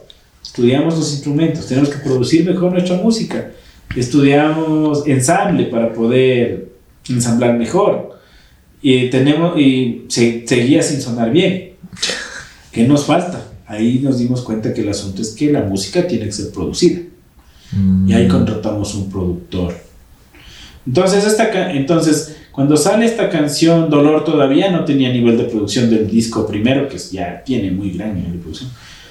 Pero sin embargo sonaba bien. Y ahí los que nos, sí nos hicieron rotar en radio fue la Nebraska Chihuahua, que, que en ese tiempo estaba en la, en la radio, no me acuerdo, en la HAT 106. Ya. Mira, Estamos hablando de que en 2005-2006 el internet estaba en sus pininos primeros, Claro. no pasaba Ah, nada en Nadie tenía internet. y todo era radio. O sea, para distribución de música todo era radio, todo era radio. Es interesante, pasar 15 años de radio ya no sirve. Ya no hay radio. No es ni mucho. Claro, sirve ahora para programas deportivos y políticos. Mm. Ya no. Tú ya no ves lanzamientos en la radio. Ah, ponen lo mismo, así como que repítenlo. O sea, ya no es el refle- YouTube. En cambio, la radio era tan importante porque era la que lanzaba los hits. Claro. O sea, tú confiabas en el criterio del, del, que, del que ponía la radio. Entonces ahí se manejaba un negocio muy cerrado. Mm. Por manejado por Universal, por Sony y por los artistas de acá, los que dominaban el mercado. Claro. Entonces, si era difícil, eh, entrar ahí era difícil, dificilísimo. Dificilísimo, era una cosa para nosotros era imposible. Claro. Entonces, pero nosotros teníamos la, la, el ñeque y el sueño de que podamos meter la canción. en- Unas ganas. Entonces, por eso es que nosotros buscábamos sonar mejor. Entonces, cuando hicimos como un análisis de por qué nos, no pudo entrar esta canción Dolor, obviamente el resultado fue faltó producción. Mm. Y ahí es donde nos buscamos a, a- a buscar producción, mejor producción. Sí. Y bueno, justamente nos estabas contando el- el- uno de los temas más característicos que es Negrita y que ustedes ponen Papá Chango y sale Negrita primero ahí. Eh, fue uno de los, primeras, de los primeros temas producidos que nos comentabas, ¿no es cierto? Que fue súper producido. Claro, lo que pasa es que nosotros ya con este sueño hicimos, como ya te comenté, unas tres grabaciones previas de temas. Y hicimos en el IABQ, hicimos en un, en un lugar que se llama Musiart. Obviamente no era culpa de los grabadores, de la gente que grababa, ni de la gente que mezclaba, era simplemente que nosotros no estábamos en nivel. Ajá. Nosotros para llegar a ese disco número uno buscamos como un año de nivel. De ensayar, de tocar, de ensayar individualmente, grupalmente. Y entonces ahí sí dijimos, ahora sí, ya necesitamos ayuda porque los temas están lo mejor que nosotros pudimos. Ya. Y ahí es como que nosotros este, teníamos como grabaciones de cassettes y todo. Y, grabamos, y dijimos, bueno, vamos a apostarle a grabar este disco porque ya vamos dos años trabajando en, en estas canciones. Y en ese tiempo el disco era el disco. No Ah. era el tema que te lanza Spotify, pero está bien. Es, una, es la Claro. forma. Ahora sí Ahora es el disco. El disco era un concepto total. Ujú. Sí, cierto. Eran 12, 13 temas en donde tú escuchabas un concepto y dentro de ese concepto tenías canciones que te gustan y tal vez unas que no. Pero el disco era un concepto. Es como ahora te lanzan un tema y es el Cada canción es. concepto, el- un tema es como un ente individual. Claro. En cambio, ahí tú buscabas un concepto total y global de lo que era un disco. Entonces, o sea, cuando nosotros logramos ya tener las canciones, fue un debate brutal. ¿Qué canciones grabamos? Esta, esta es turra, no, esta que sí, puta. Bueno, logramos tener el consenso de las canciones. Ahora, ¿dónde grabamos? En ese tiempo había salido Las Kiruba. Uf. Uf. Da- Entonces, ya. dale like si te acuerdas de las Kiruba. Ya. Y lo que ponderábamos de eso era el- la calidad sonora del disco. Mm. El disco sonaba muy bien. Ya. Claro que había musicas atrás, ¿no? o sea, atrás de la esquiluba que sí cantaba más o menos, pero atrás había una- un equipo de producción brutal. Claro. Ya. Pero dijimos el estudio eso. Y entonces ahí es que contratamos a ese estudio. Que grabó con Kiruba. Exactamente. Ay, tengo una duda de que tanto dicen que contratamos producción, contratamos el estudio. ¿De dónde salía la plata en esa época? Eso es una cosa muy interesante. Nosotros ya nos habíamos convertido como artistas del underground. Ya. Nuestro, y, y como ya de alguna manera estábamos este, ya en ese mundito, ya nos contrataban de a poco. Entonces, por ejemplo, el primer concierto que tocamos cobramos 470 dólares. Ya. Y nunca me olvidar, fue en el parque de Cotocollao, para el municipio. Porque Raúl, lastimosamente, falleció recientemente, falleció, no me acuerdo el apellido de- del director de cultura de La Delicia. Estaban inaugurando como gran cosa la, la Delicia, o sea, lo que, lo, que, lo que habían hecho hace unos pocos años, habían hecho los, la distribución de la alcaldía por lugares. Por administraciones zonales. Ajá. Entonces la Delicia estaba inaugurando su espacio ahí y el parque que habían remodelado.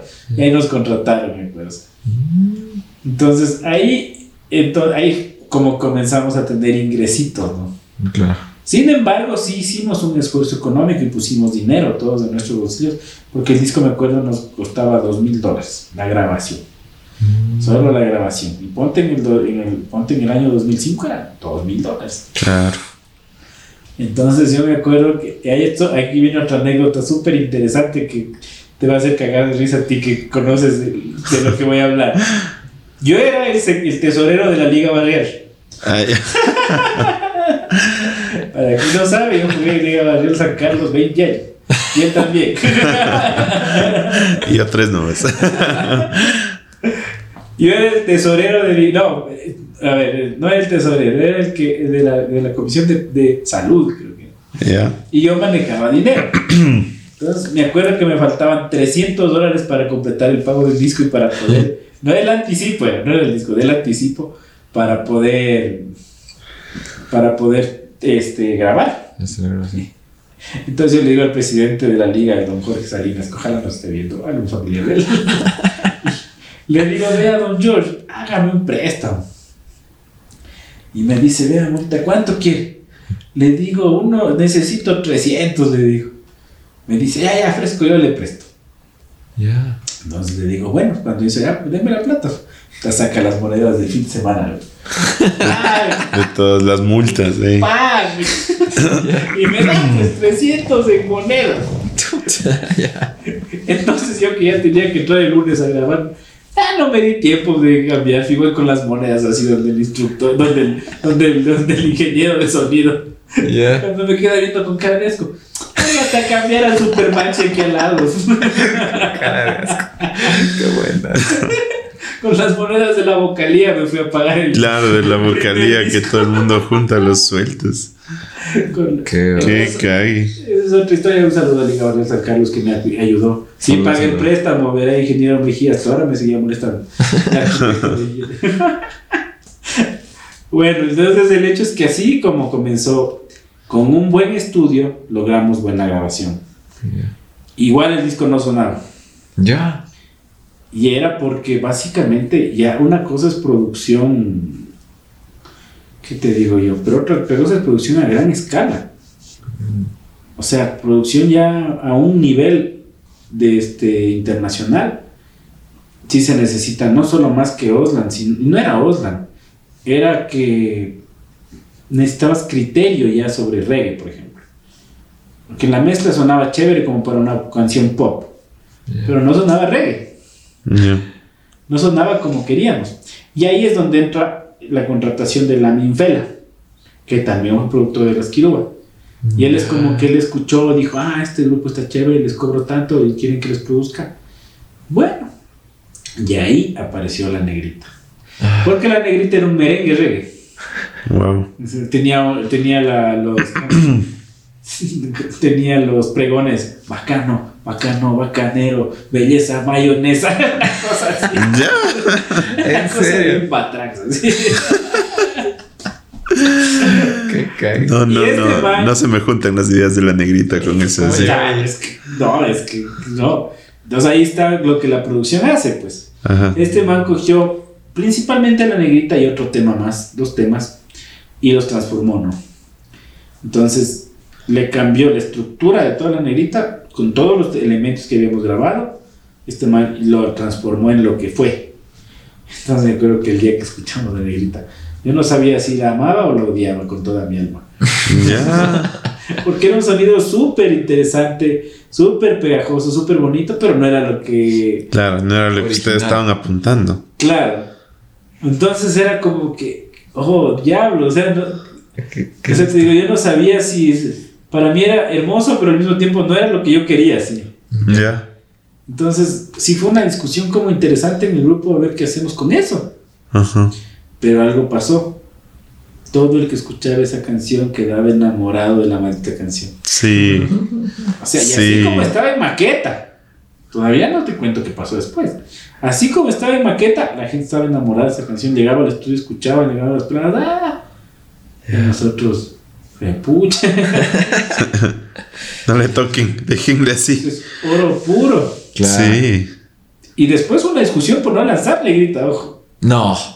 Wow, ¿En ¿por qué? Incluso, o sea, ya sabiendo que pegaba full. es que había Había sus dudas, discusión. pues, porque, o sea, porque nosotros queríamos satisfacer a nuestro mercadito chiquito Ya. y no teníamos la visión de que, como en realidad pasó, podíamos cubrir un mercado mucho más grande de gente. Claro. O sea, no tenía, o sea, teníamos las ganas, la ilusión, la visión, pero con nuestro reguecito, nuestro reggae baca- bacanero que, hacíamos. El bacanero mayonesa. Entonces, cuando, cuando Le veo.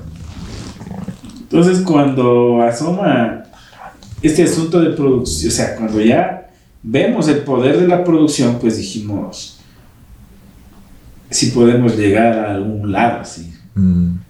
Entonces, cuando ya Oslan nos dio lo que tenía que dar, el Amin en su producción nos dio, el Amin Fela se llama el productor, nos dio lo que nos podía dar y el disco todavía no nos gustaba. Seguíamos más ambiciosos. Y ahí lo que hicimos fue Matico en un concierto en un Quito Fest tocó Todos tus muertos, que era un grupo de reggae. Y ahí Matico dijo, se acercó donde, donde el sonidista de Todos muertos le dijo, oye, yo tengo una bandita, ¿no quieres escuchar? El man le dijo, claro, de una. Y entonces, le, eh, entonces eh, le dijo, quiero ver si tú conoces gente que pueda producir, ¿no? que pueda eh, mezclar el disco. Porque nos habían dado la mezcla y no sonaba bien. O sea, no sonaba según. Para mí sonaba bien, pero no, no acorde a lo que queríamos. Porque poníamos un disco de reggae internacional. A otro nivel. No llegaba pues al nivel de eso. Entonces ahí es donde, como ah, estábamos viendo qué hacer, y a Matico se le ocurrió preguntarle al man. Y el man dijo: A ver, dejen escuchar, así está chévere. Yo les mezclo. les cuesta 2.500, pero tienen que ir a Buenos Aires. Ya. Puta. ¿Qué, ¿Qué se Y sintió nos eso? fuimos a Buenos Aires. madre. Qué bien.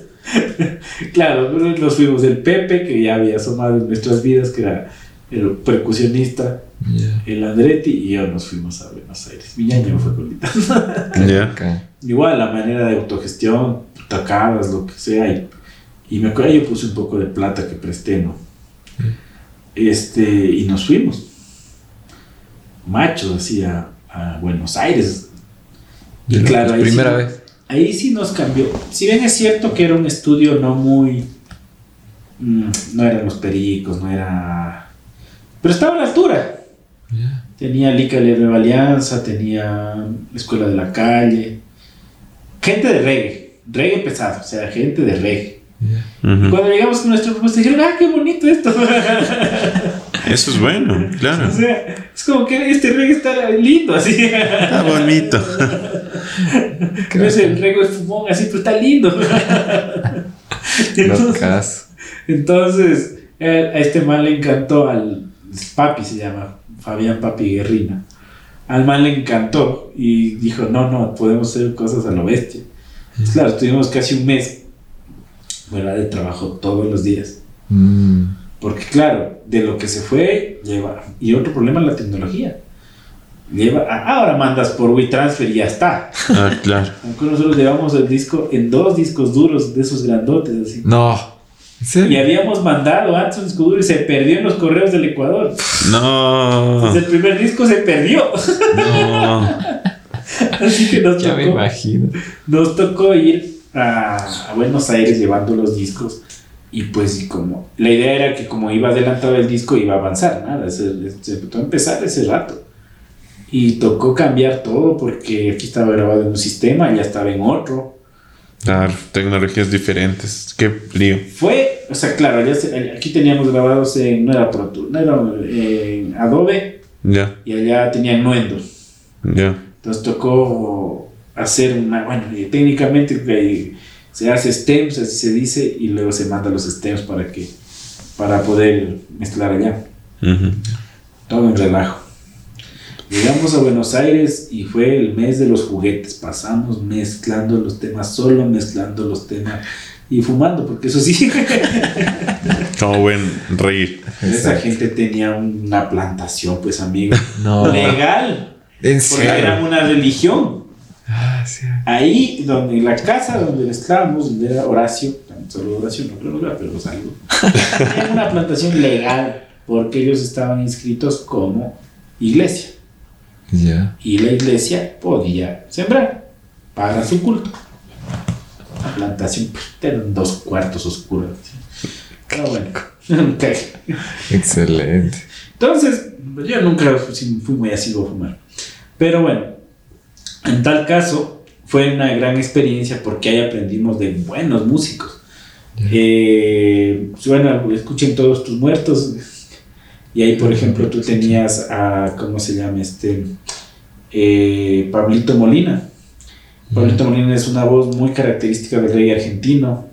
Y también había Gamexane, que era un guitarrista muy característico del rock argentino, del rock y del reggae argentino. Y también grabaron los vientos de escuela de la calle. O sea, volvimos a grabar muchas cosas. Yo volví a grabar el bajo en algunos temas. Volvimos a trabajar en muchas cosas en la grabación. Y ahí sí el disco. co- Ya. Y un agregado especial.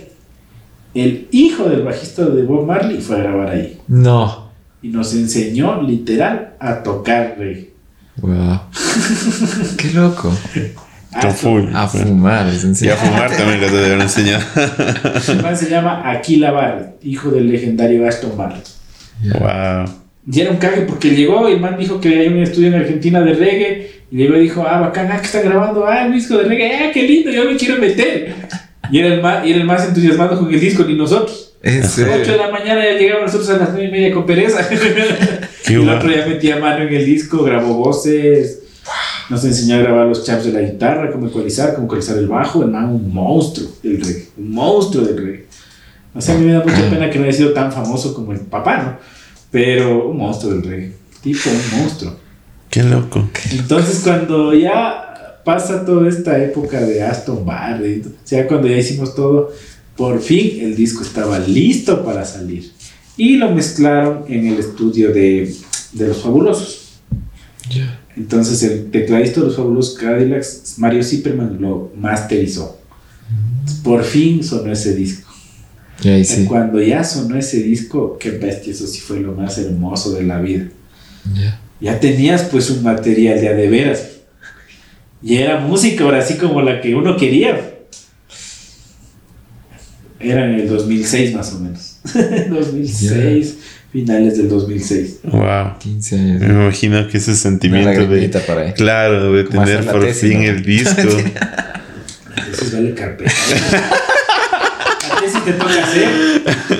Esto era algo que quisiste. Claro. con tu corazón. Es como, no sé, puta, ver un hijo ahí que Claro. literalmente algo que tú querías que finalmente tome forma y está para ti. años de hacer.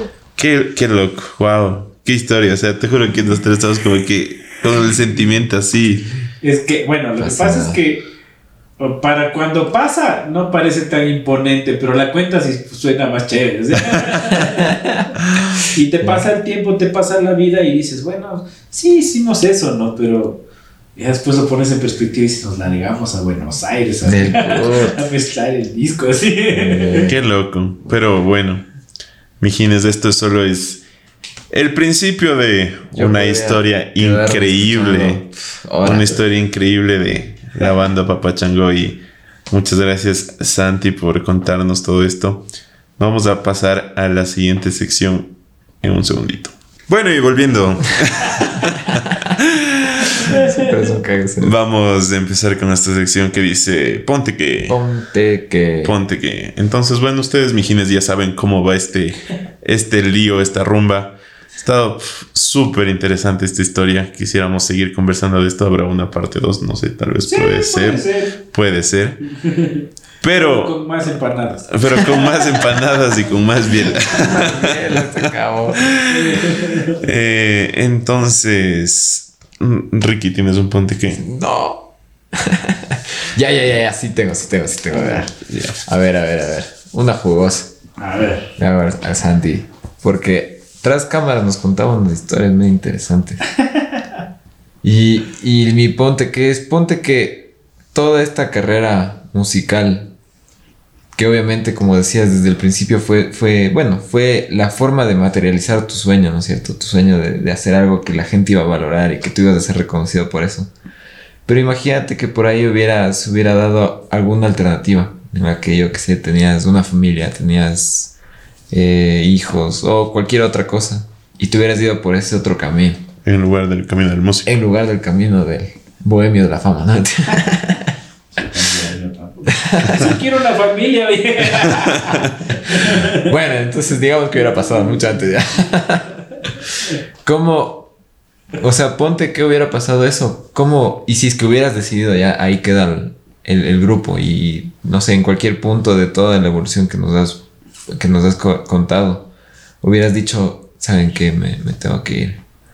¿Cómo, ¿Cómo se hubiera sentido eso? ¿Cómo lo hubieras hecho? No sé. Sabes que yo lo veo con muchos viajes. Siempre me gustó viajar mucho, ¿no? Ya. Y creo que eso también me atrae mucho de la música porque te, te permite conocer muchos lugares. Me encanta conocer Mm. mucho. Entonces, si no, si posiblemente si hubiera sido una familia viajera. Bueno, de hecho, mi familia y mi casa somos muy viajeros, ¿no? O sea, y esa sangre a mí siempre me ha llamado. Si hubiera hecho una familia antes, hubiera querido decir con una persona que le encante viajar, que le encante pasear, que le encante conocer lugares, gente, comida, cultura, arte. Soy muy tipo mucho de cultura. Si hubiera sido muy pegado al arte, más bien ahora que soy músico soy pegado al arte, pero no como hubiera sido si hubiera si, si no hubiera estado en el mundo de la música, porque yo creo que hubiera sido un fan enamorado de todo lo que es arte en todas sus expresiones. Estoy casi seguro de eso. Ahora no lo soy mucho porque ahí tengo responsabilidades artísticas y es como que estás en eso siempre, pero si no yo hubiera sido enamorado de los conciertos, hubiera ido a muchos más conciertos, porque uno piensa el músico está siempre yendo a conciertos, más bien te alejas un poco de los conciertos porque ya sabes lo que pasa y no te llama tanto la atención, a pesar de que es hermoso escuchar tocar a la gente en vivo. Pero así cambia la perspectiva. En cambio, si no hubiera sido músico, este, sí hubiera ido a muchos más conciertos. Todo eso, de eso estoy seguro. Mm. Eso también, eh, si no hubiera sido músico y si no me hubiera ido así como me he ido, yo creo que si hubiera armado una familia, hubiera sido padre joven, Ya. hubiera sido un padre joven, tuviera hijos ya grandes, yo creo yo. Me hubiera gustado tener un hijos a los 20, 21 años así. ¿En serio? Hijo. Qué loco. Tal- También serían músicos. Ponte que, quién ponte que. Ellos serían los músicos. Capaz. Y yo te tengo otro ponte que un poco distinto que el de Ricky. Imaginémonos en esta situación. Ponte que no hubiera pasado la pandemia. Ya. No hubiera pasado la pandemia y, y toda la carrera musical eh, siguiera adelante con la banda, siguiera adelante, siguiera todas tus presentaciones y todo este, este rumbo musical que, que- que se ha ido de- llevando y que, bueno, ya estamos en otras épocas y entonces esperamos que siga. ¿Cómo, cómo, cómo quisieras que hubiera pasado? O sea, ¿cómo quisieras que hubiera pasado? Asumiendo que no hay pandemia. Claro, o sea, la pandemia nos retrocedió un montón, pero en cambio nos eh, hizo valorar muchas cosas. Yo creo que como personas sí crecimos y eso espero que nos ayude a crecer como músicos. Ahora no. Porque ahora ya la música tiene, notamos que tiene la misión que tiene. Cuando estuvimos en pandemia nos dimos cuenta que sin música y sin arte no podemos vivir. Mm. Básicamente es lo que nos mantuvo vivos en todo ese tiempo. Literal. Entonces, a esa responsabilidad de ahora hay que asumirlo ya con ese conocimiento real, así- con ese conocimiento de causa. Obviamente, si no hubiera habido la pandemia, nosotros estábamos programando gira a México. Entonces, sí se truncaron algunas cosas interesantes. Estábamos pensando ya como en el cuarto disco de manera formal. Eh, los procesos creativos se hubieran acelerado más. Tú crees, o sea, uno creería, estás en la casa y mejor ponte a componer, ponte a crear. En nuestro caso no fue así porque nuestro proceso creativo es muy, muy de grupo. Entonces es como que no fluimos tanto en, en, en producción de máquina. O sea, sí somos de el uno compone, el Andretti compone y los demás descomponemos. entonces, entonces sí es como que necesitamos esa sinergia para poder sacar lo que sacamos, ¿me entiendes? Entonces sí nos detuvo en ese aspecto. Mucha gente sí se puso a crear ¿no? y dijo, y sacó mucha música, pero en nuestro caso sí fue diferente. Pero como te digo, eh, yo creo que sí nos ayudó a crecer como personas, que no creo que nos hacía tanto falta, pero sí nos hizo dar cuenta de que como seres individuales también tenemos un valor que tenemos que respetar y que de alguna manera también le servimos a nuestra familia. Mm. Por eso también el músico se desapega mucho de la familia, de la casa, de las cosas, porque el mundo te lo dicta así, ¿no? Pero en cambio, estando en la casa, yo creo que todos aprendimos a valorar más lo que hicieron nuestros papás en su momento y más cuando apoyaron un guambra loco que quería ser músico. y es como que sí fue muy interesante y muy chévere reencontrarse con eso, ¿no? Ya.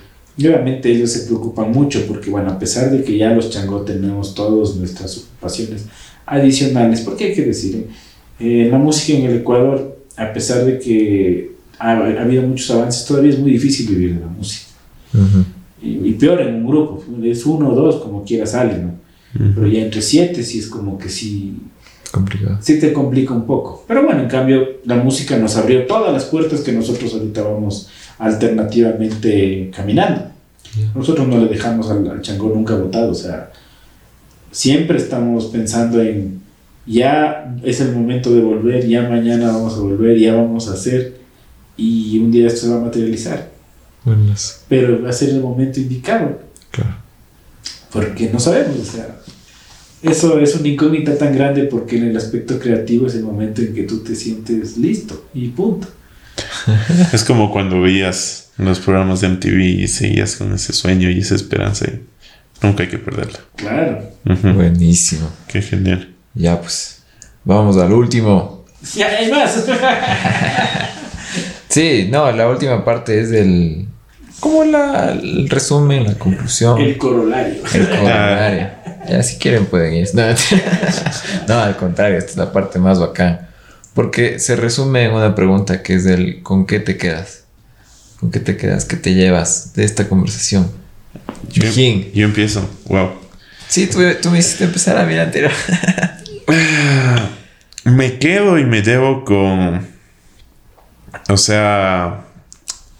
Como que los sueños, en cierta manera, sí se hacen realidad cuando te pones a trabajar en ellos. Mm, Cuando das todo de ti por ellos. O sea, ¿me entiendes? Porque hay mucha gente que como que ve a las personas que triunfan y dicen, ay, él triunfó, él triunfó y ya. O él tuvo suerte. tuvo suerte. La ajá. típica. él tuvo es- suerte. Y solo ven, ponte la gran mayoría con el tema negrita que nos acabas de contar. Dicen, ay, es que ese tema pegó. Tuvieron suerte porque pegó. Es como que no, o sea, ni siquiera se imaginan la cantidad de trabajo, de producción y de toda la mega historia que nos acabas de contar para que ese tema haya triunfado. Todas las veces que ustedes grabaron y dijeron, chuta, es que no está como queremos, aún falta, aún falta, aún falta, hasta que llegaron finalmente a, esa, a ese disco final que dijeron, ahora sí, ahora sí. Y ese triunfo simplemente es como que el fruto de haberse sacado la puta tanto tiempo. Literalmente. Entonces, lograron cumplir un sueño que esperamos, los mijines de todo corazón, que siga adelante con ese sueño por ese gran trabajo. Entonces, es como que una gran motivación que me da a mí y espero también a todos ustedes de que sigan luchando por sus sueños, pero en serio, sigan luchando. No solo digan, ah, sí, es que ese es mi sueño y ya. Y se sientan todos los días, sino sigan adelante por eso. Eso es con lo que yo me quedo, con lo que yo me llevo. Y vamos tú, dejamos de último al Santi, así que nos remate. Eh, a ver, yo me quedo con lo mismo, pero en otra perspectiva, verás, porque es eso de, desde el inicio que decías, como que tenía ese sueño y que veía esas, esa influencia que me dio. Dije, eso es lo que tengo que hacer, y tengo que hacerlo. Creo que es importante porque uno, a veces sí, los sueños no dices, como tú dices, a veces tal vez no se cumplen. Pero si no tienes ese norte, ese objetivo en mente, no puedes dar el primer paso. Y ese primer paso es el que marca todo. Porque es como que sí vas, vas en esa dirección. Tal vez se presenta algo mejor en el camino. Pero vas en esa dirección. Si es que algo mejor sale, ya, vas por ahí. Pero si no tienes ese, esa visión clara, que la verdad yo creo que a muchas veces nos falta. Y entonces es importante tratar de preguntarnos, ¿qué chucha estamos haciendo? Porque si no estás haciendo merengue, rock, punk y Sí, todo ahí mismo y no sabes qué verga está pasando. Con eso me quedo. Genial, genial. ¿Tú con qué te quedas, Santi? Yo me quedo con las empanadas. Ya. Salud, Nati. Las empanadas. Bueno, No, yo me quedo con. La experiencia de haber contado la, la historia de la banda desde mi perspectiva. Claro que va a sonar a que yo hice todo, pero eso tampoco es así. Los otros integrantes dicen, ah, este man que dice todo eso, que se cree. Pero en cambio, eh, también es como que estoy en este momento como valorando mucho de lo que sí hice, ¿no? Ajá. Y eso es lo que, lo que me quedo, porque muchas veces no lo hago. Mm, Y por suerte, analizando mi perspectiva sobre las cosas, sí ahí sí tengo que pensar en que sí, sí fue, mi aporte sí fue importante. Pero obviamente, claro, sin el ñeque de los demás no hubiera pasado nada realmente. Pero como les dije, no sé si está grabado eso, la base, a mí me gusta ser la base. mm, Ujú. Y que lo demás, el arte, que la magia fluya sobre esa base. ok. Yo me considero así y creo que siempre he vivido así, creo que voy a terminar mis días siendo esa basecita que le ayuda a todo el mundo a mejorar. Del puta. Claro. Y ahorita yo sé que a muchos también. Que Sí. Y es bacán, algo, algo chévere es que el bajo y base en inglés es bass. Es la misma palabra, ¿no? Es bass y bass. Qué bacán. Está Qué, esa. Qué buen episodio, Mejines. Buenísimo. Muchas gracias por habernos escuchado. Muchas gracias, Santi, por haber estado aquí. Esperemos volverte a tener por estos lugares con más empanadas y más violita. Y más temprano. O sea, más que todo toca hablar de mi faceta de, de futbolista. Eh, Claro, para la próxima. Bueno, Mijines, nos veremos por una próxima ocasión. Malo. Un saludo a todos en casa. Chao, chao. Saludcita, saludcita.